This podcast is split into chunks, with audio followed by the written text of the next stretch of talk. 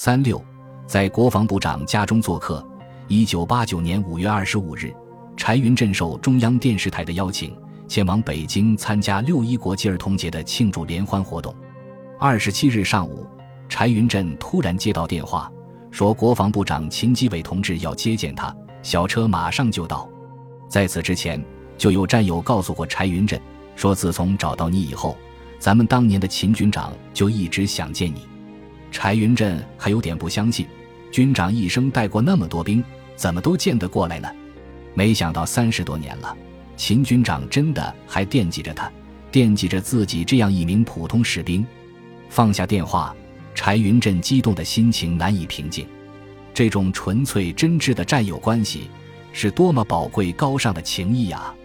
他的思绪不由自主飞回到那一幕幕难忘的情景：河北邢台出国誓师大会上。年轻的秦军长带领同样年轻的他们，紧握铁拳，高呼誓言不上英雄榜，便图烈士碑。朝鲜战场的烽火硝烟里，他们的汗水和鲜血流在一起，他们的青春和豪情挥洒在一起，他们把钢铁的誓言化作了胜利的捷报，共同在那块土地创造了血与火的奇迹。如今没有想到，他们还能在人生的暮年再度相逢。当柴云振坐着小车到达时，他发现秦部长已经早早等候在小院里。两鬓斑白的秦部长亲自为柴云振打开车门，紧紧握住他的手，声音一时间有些颤抖：“我是秦基伟，是你的老军长，你现在还认识我吗？”柴云振激动的点头：“认得，认得。我们在沙河出国誓师大会上听了你的报告，你讲的太好了。”后来我在四十五师警卫连站岗时，也见你到师部来过。秦部长热情地拉住他往屋内走，对，快进屋吧。黄沙百战，往事如昨。秦基伟为柴云阵地上水果，高兴地赞扬道：“从报纸上看到介绍你的事迹，我就回想起了当时的情况。在第五次战役朴达峰战斗中，你们师打得不错，完成了阻击任务。”保证了志愿军主力的顺利转移，你在这次战斗中起了关键性的作用，所以给你记了功。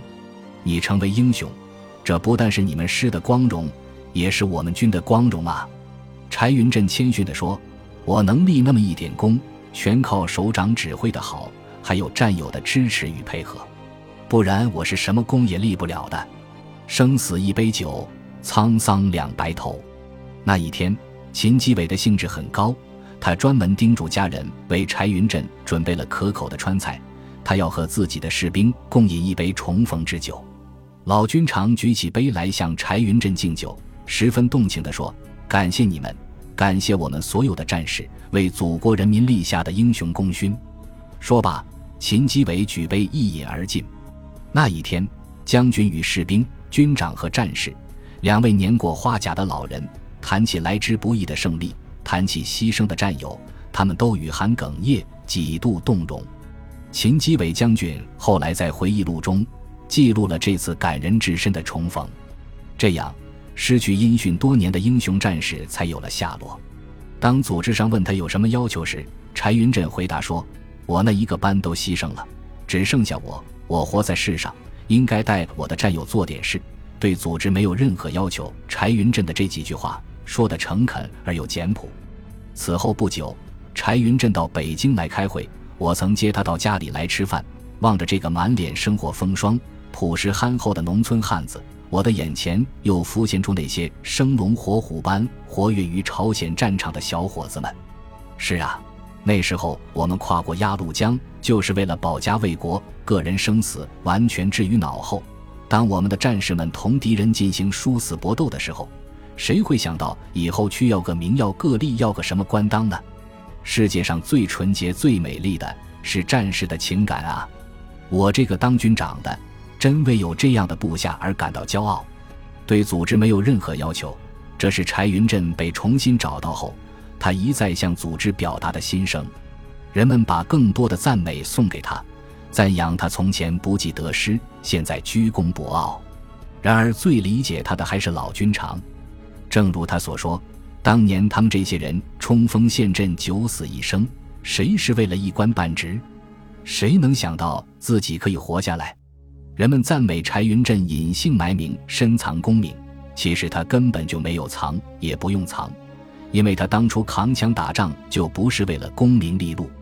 老话常说“生死之外无大事”，他把生死都看得风轻云淡，还有什么功名利益能令他心存纠结？然而，人生的考验何止在战场，名与利的试金石，丝毫不亚于生与死的选择题。在猝然而至的荣誉面前，老兵柴云振又一次孤身站到了朴达峰。这是一次前所未有的任务，他的面前是一座精神的普达峰，他需要阻击的是各种复杂纷繁的现实问题。本集播放完毕，感谢您的收听，喜欢请订阅加关注，主页有更多精彩内容。